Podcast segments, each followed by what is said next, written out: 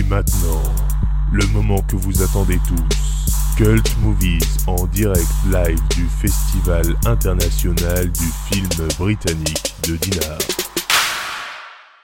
Bonjour ou bonsoir, re-bienvenue pour ce troisième numéro du podcast en festival, actuellement au Festival international du film britannique de Dinard. C'est la troisième journée, et quelle journée, puisque ça a été une journée chargée en cinéma. J'ai vu au total quatre films. Euh, la journée a commencé avec la projection du matin, c'était The Effect of Flying, une euh, comédie britannique, une comédie... euh, sorte de comédie romantique, mais pas vraiment romantique puisqu'elle va suivre les déboires d'une famille en pleine crise existentielle, entre questionnements sur la paternité, infidélité, liberté. C'est un film vraiment drôle et en même temps extrêmement touchant à plein d'égards et le réalisateur et l'acteur principal du film ainsi que le producteur sont venus après la projection parler du film et répondre aux questions et c'était une super rencontre. J'ai vraiment énormément de sympathie pour ce film, je le répète, ça s'appelle The Effects of Flying. Alors euh, le, petit speech euh, en fait ça raconte l'histoire donc de, Navin, un monsieur qui a toujours vécu selon euh, des règles bien strictes, c'est un mari fidèle, un père aimant et en fait, sa fille, Simran, est en pleine crise d'adolescence. Et sa femme, Sangita, euh, il la découvre au lit avec son frère. Alors que son père est actuellement dans un EHPAD et euh, a envie de finir ses jours. Bref, il y a un monde qui s'écroule autour de lui. Et il va euh, tenter, tant bien que mal, de sauver les meubles. Et en même temps, lui se pose des questions lui-même sur ses origines. Bref, c'est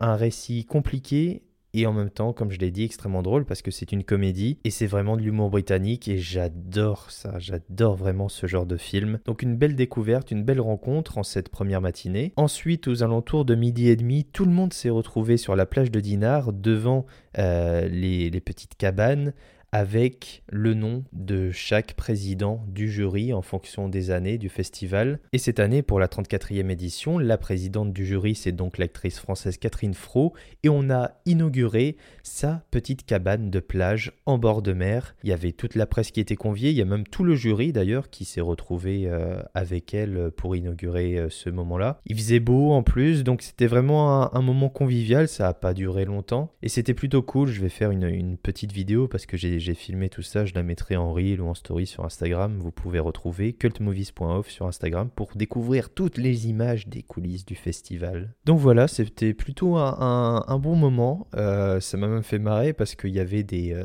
euh, ce terme n'est absolument pas péjoratif dans ma bouche, mais des, des petites vieilles, on va dire. Et encore une fois, c'est vraiment pas péjoratif. J'ai beaucoup de respect pour nos anciens, pour les vieux. J'adore j'adore les vieux. Après tout, ce sont des anciens jeunes. Et il faut dire qu'à Dinard et dans le festival, euh, il compose quand même 90% de la population du festival. Donc, donc ils étaient là et il y, avait des, des, des, groupies, on va dire, des fans qui étaient là. Ah, Nolwenn, par ici à gauche, faites-nous un sourire, machin. et, c'était extrêmement drôle. Moi, je, je, je, filmais ça un peu de loin et ça m'a fait rire. Donc voilà, c'était un, un, moment, euh, un moment étrange et en même temps comique. Ensuite, l'après-midi s'est continué avec la découverte d'un film qui s'appelle Deadshot. Alors, je ne l'ai pas dit pour euh, The Effect of Flying, mais euh, y a, pour le moment, il n'y a pas de, date de sortie en France. Je ne sais pas s'il sortira au cinéma en France.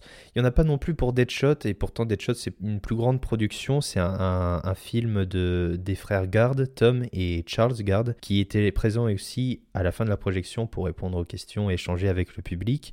C'est un film avec des acteurs plutôt connus. Il y a, Felicity Jones, qu'on a vu dans Star Wars Rogue One ou The Amazing Spider-Man 2, euh, comme Mark Strong, euh, qu'on a pu voir dans plein plein de films, euh, que ce soit euh, Sherlock Holmes, Kingsman, plus récemment c'était le méchant dans Shazam. Donc un, un casting, un casting plutôt, plutôt pas mal, plutôt connu, avec un film historique qui nous raconte en fait l'histoire de, de, la guerre à l'époque entre les Britanniques et l'IRA, cette partie-là historique de l'Irlande et cette guerre-là dans les années 70 où on suit en fait une, une, histoire de vengeance. Et le film était plutôt réussi, même si on va dire que ça aurait mérité peut-être un peu plus de fond. Le film se contente de faire un constat, mais un constat qui est très bien, qui est le, récit de cette histoire euh, de, de, vengeance singulière dans ce contexte politique extrêmement difficile. Mais ça aurait peut-être mérité un peu plus de profondeur, un peu plus de fond. Euh, la projection bien déroulée, sauf que derrière moi, il y avait, euh,